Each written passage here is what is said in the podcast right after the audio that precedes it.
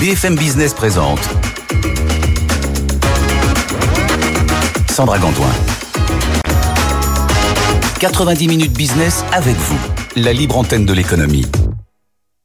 La libre antenne de l'économie 90 minutes business avec nous. Veuillez nous excuser pour ce, ce, problème. Ce sont les aléas du direct. L'émission est en direct tous les jours, vous le savez, entre 13h et 13h30. On a eu un petit problème technique, mais ça y est, on est ravis de vous retrouver. On va parler de handicap en entreprise. Qu'est-ce qui se passe aujourd'hui en entreprise? Vers quoi on va On va? Qu'est-ce qu'il faut améliorer? Nos deux experts sont avec nous. Élise Bénéa, avocate associée au cabinet de Pardieu Broca Maffei. Bonjour Élise. Merci d'être avec nous dans cette partie d'émission. Vous êtes une une habituée. Vous intervenez quand vous voulez. Avec vous, Vincent Binet-Ruy, euh, directeur France de Top Employers Institute. Bonjour Vincent. Bonjour Sandra. Expliquez-nous ce que c'est que le Top Employers Institute pour commencer. Alors, le Top Employers Institute, c'est l'autorité internationale indépendante qui audite et certifie les bonnes pratiques en matière de ressources humaines des organisations. Alors, dans les bonnes pratiques, euh, qu'est-ce qu'il y a par exemple?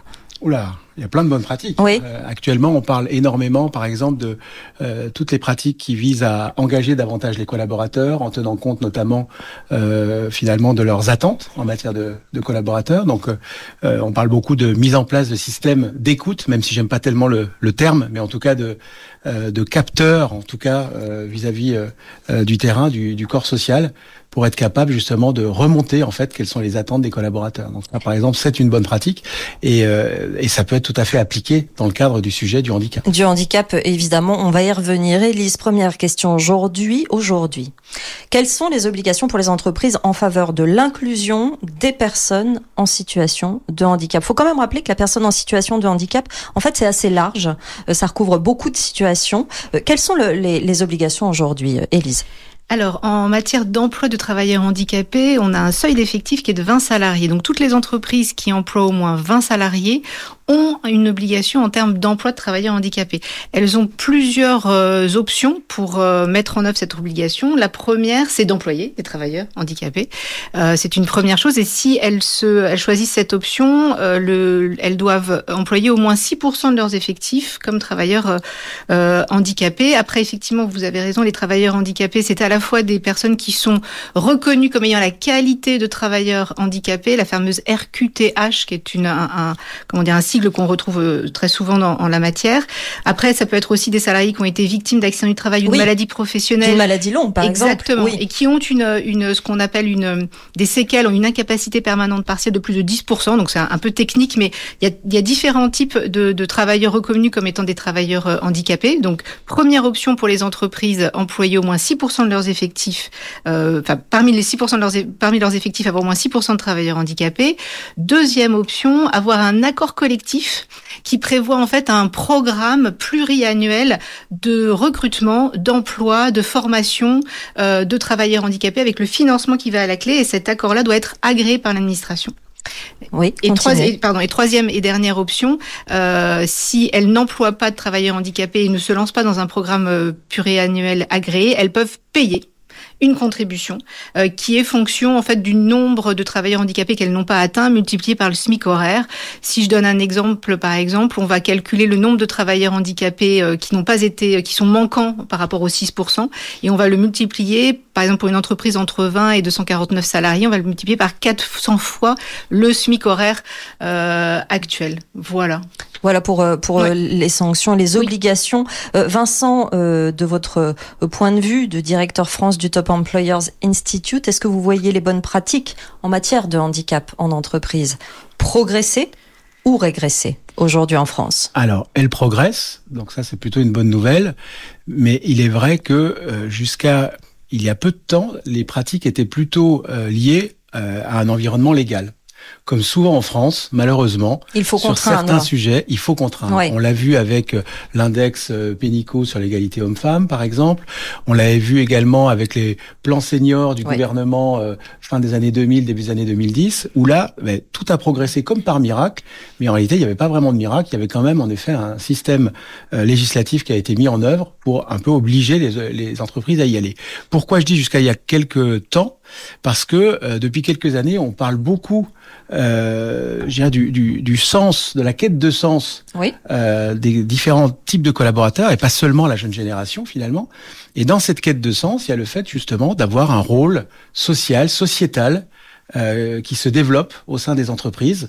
Et donc les entreprises par elles-mêmes et en plus ou en parallèle de ce carcan euh, administratif et législatif euh, s'intéressent à prendre des initiatives pour justement euh, aller davantage dans, dans ce sens-là et sans forcément se dire bah, c'est pour éviter de payer ce qu'évoquait tout à l'heure euh, Élise une contribution ou être dans les fameux 6%. Évidemment, c'est toujours un critère, c'est forcément un argument, mais aujourd'hui on dépasse euh, ce cadre-là. Ça veut dire qu'elles ont compris que c'était un critère d'attractivité, Vincent. Bien entendu. Ouais, bien entendu. Aujourd'hui, elles se ça. trouvent dans cette situation où elles ont vraiment du mal à recruter et tout est bon pour finalement attirer, par exemple, les nouvelles générations qui sont peut-être particulièrement euh, sensibles. Qu'ils le sont peut-être davantage, en tout cas c'est plus visible que pour des pour d'autres générations. Ouais. Mais en effet, c'est il y a un aspect de développement de la marque employeur qui est très fort. Et puis après, au-delà du développement de la marque employeur et de l'image que l'on souhaite donner au marché, il y a aussi euh, une vraie pénurie euh, de ressources sur certains sujets euh, qui pourraient tout à fait, euh, pour certains postes, euh, être occupés par des travailleurs handicapés Oui. et auxquels on ne pense pas forcément spontanément. Donc face à ce, manque de, à cette pénurie de talent, en effet, ça peut être un excellent vivier sur lequel on peut justement se, se reposer et développer. Alors on va passer à la pratique justement. Comment les entreprises, et cette question s'adresse à tous les deux, Élise, vous allez commencer, comment les entreprises identifient, comprennent les besoins spécifiques des, employés en situation de, de handicap? Comment on met ça en place concrètement, Élise? Alors, euh, c'est dans la partie effectivement plutôt ressources humaines où l'idée va être euh, d'abord euh, bien de de- d'identifier des postes qui sont euh, adaptables et puis identifier les besoins aussi des travailleurs handicapés. Il y a, il y a un vrai sujet, je pense, de de bah, d'écoute, euh, de communication sur euh, ce qu'est le handicap de chacun et quels sont les besoins parce que on a aussi, je pense, peut-être du point de vue des travailleurs handicapés, peut-être aussi une certaine réticence parfois à expliquer exactement quel est le handicap, quel est le, quelles sont les nécessités d'aménagement Oui. nécessaires. Donc un- une communication qui, à mon sens, doit venir de l'employeur d'abord, de vraiment euh, se, se, se comprendre et savoir quels sont les quels sont euh, quels sont les besoins. Ça, je pense que c'est l'idéal pour déjà euh, bah, savoir si on a des postes qui peuvent être occupés par des travailleurs handicapés et ensuite les maintenir dans l'emploi euh, le mieux possible. Hum, Vous, euh, Vincent, comment vous quels exemples euh, intéressants vous voyez d'identification euh, justement de ces situations dans les entreprises? Alors je- déjà, je ne peux que euh, aller dans le sens de ce que dit Élise. Euh, il y a une tendance des entreprises à mettre en œuvre des programmes Mm. qui incitent les collaborateurs à s'exprimer euh, sur leur handicap. Euh, alors évidemment, sur des handicaps vi- visibles, c'est c'est- comme son nom l'indique, c'est beaucoup plus simple. Oui. Mais sur des handicaps invisibles, c'est pas toujours simple et ça doit toujours venir euh, parce que c'est la première personne concernée, le travailleur en situation de handicap, qui doit avoir envie de le faire. Et pour ce faire, c'est de créer des conditions de bienveillance, des conditions qui vont faire en sorte que la personne a envie d'en parler.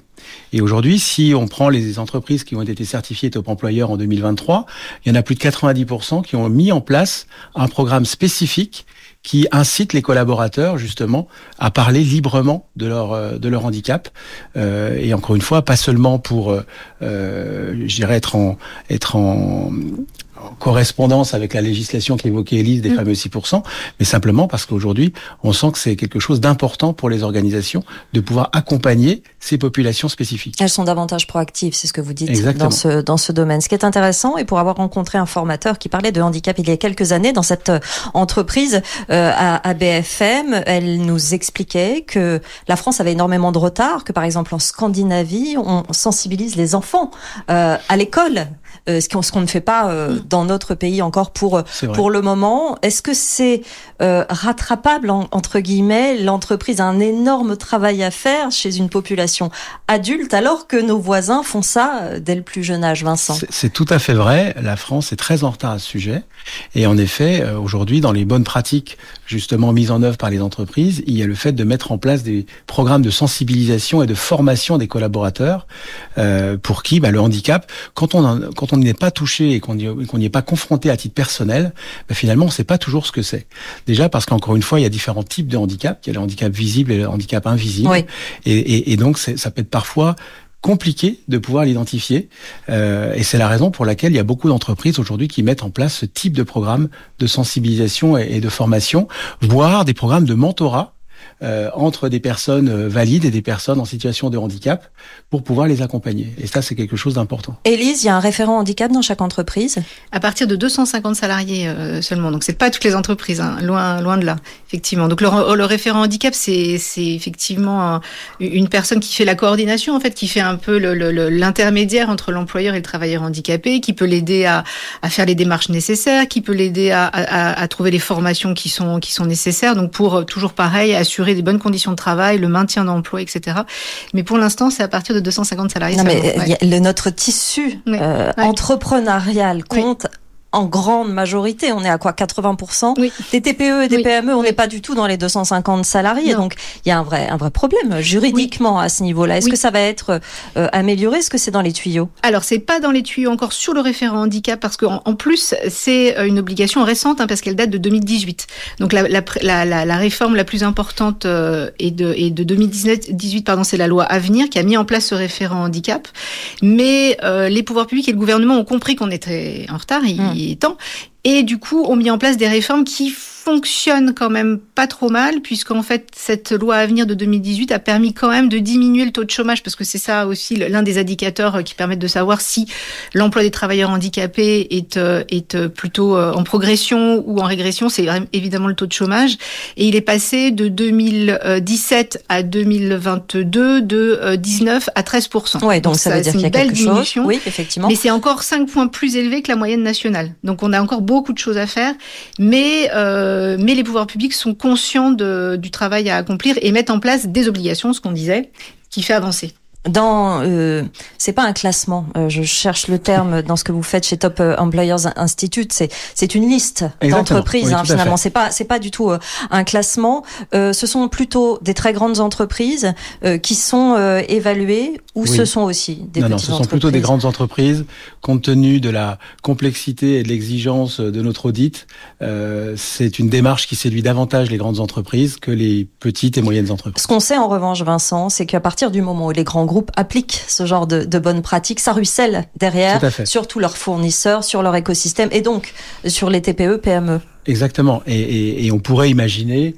euh, en fonction encore une fois du, du, du, pourcentage de la population sur une entreprise de 250 personnes qui serait handicapée, la mise en œuvre d'un référent en, en, effet handicap, ou à défaut, et ça on le voit euh, déjà dans les grandes entreprises, la création de, de réseaux euh, justement d'entraide de personnes handicapées. Mhm. On parle beaucoup au sein des entreprises des réseaux, par exemple de, de femmes, euh, de voilà de tel type de population, euh, qu'on parle de minorités ou pas, de, des réseaux de compétences parfois.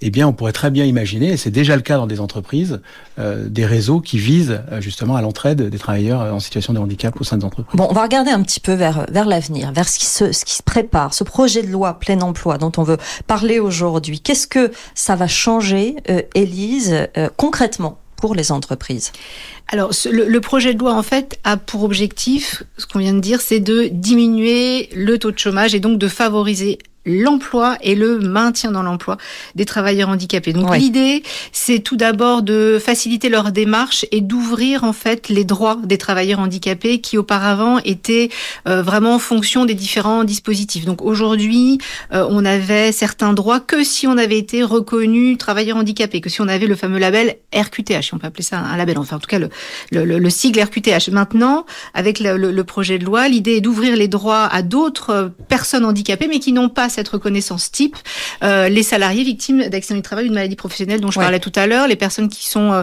titulaires d'une rente d'invalidité, par exemple militaire, euh, de, de blessés de guerre, etc. Donc on ouvre le champ des droits à d'autres populations qui ne sont pas uniquement celles qui ont la, fameuse RQTH. Euh, L'objectif aussi, c'est de favoriser euh, l'intégration qu'on dit en milieu ordinaire, c'est la terminologie qu'on emploie, c'est-à-dire en entreprise vraiment, et non pas dans des établissements adaptés qui ne sont pas des entreprises.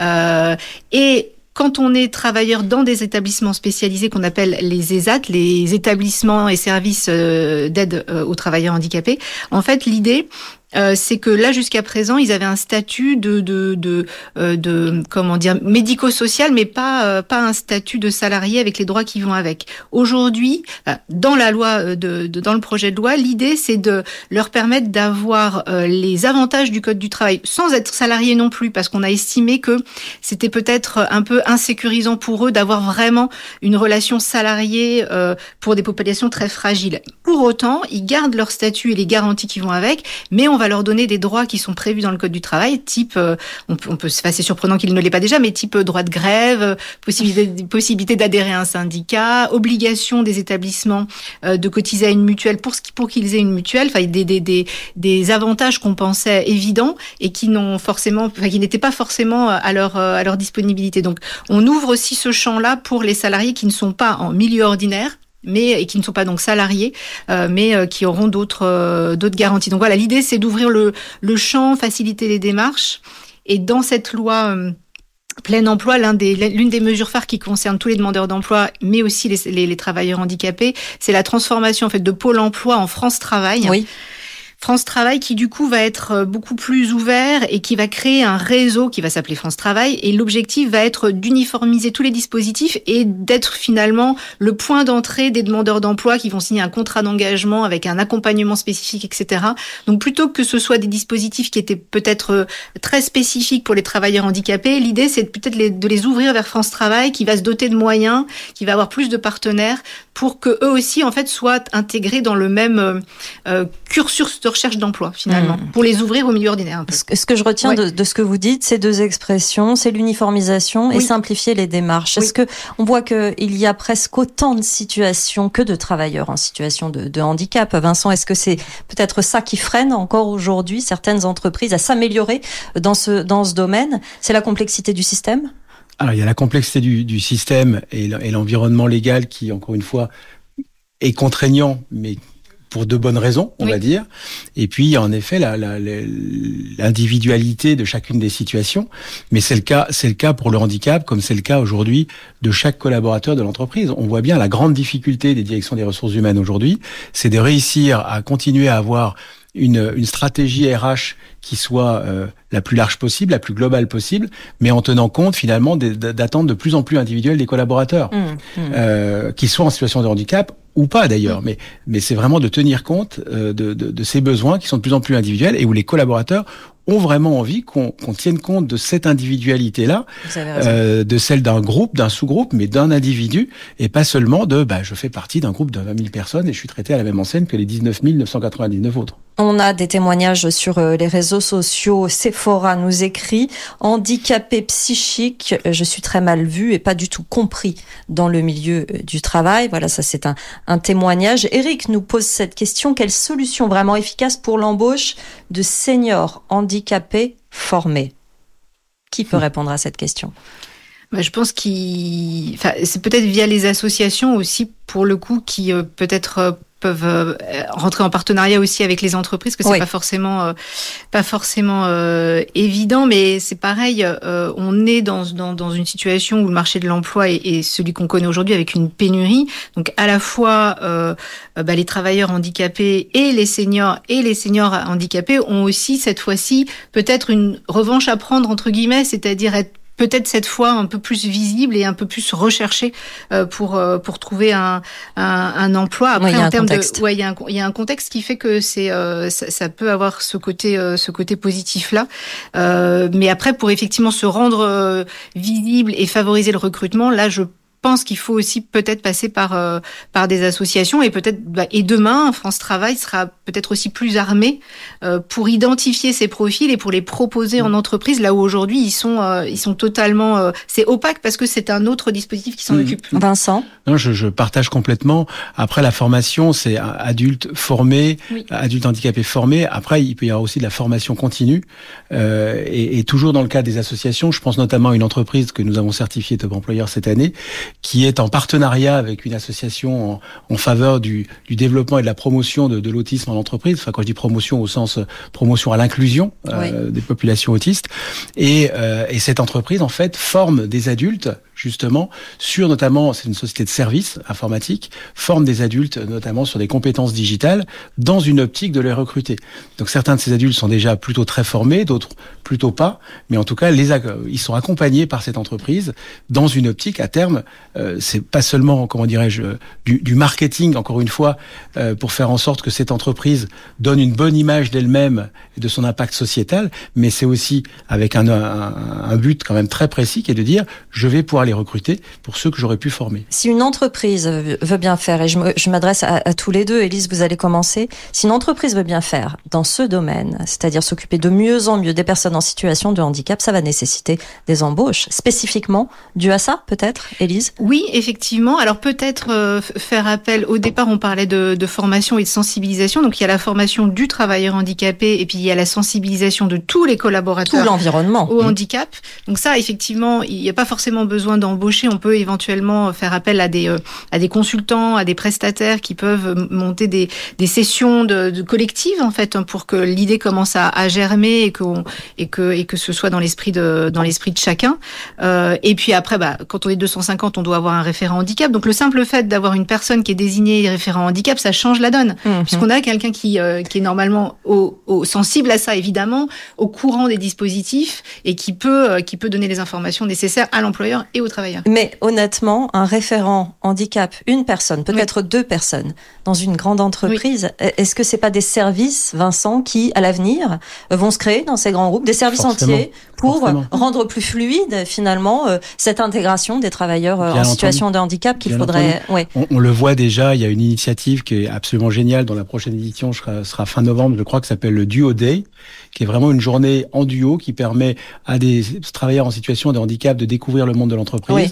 l'entreprise de s'ouvrir un peu justement à, à d'autres types de, de ressources pour pouvoir euh, euh, compléter leurs équipes. Et pourquoi duo? Parce qu'il y a un professionnel de l'entreprise avec chacune des personnes qui va venir passer cette journée. Alors ça ne veut pas dire qu'à terme, il faudra qu'il y ait une personne euh, que- qu'il y ait des duos permanents, mais en tout cas, ça, ça démontre bien qu'il y a quand même nécessité, euh, on évoquait le mentorat tout à l'heure, qu'il y ait ces aspects de mentorat qui puissent être mis en œuvre avec la création probablement de jobs spécifiques. d'intégrer aussi euh, quotidiennement les, les, les équipes. Merci à tous les deux euh, pour, pour cette, cette émission, ce sujet passionnant. Émission un peu raccourcie, on en est encore désolé pour ces problèmes euh, techniques en direct. Merci Elise Bénéa d'être venue Merci, nous voir, avocate associée au cabinet de Pardieu Broca Maffei.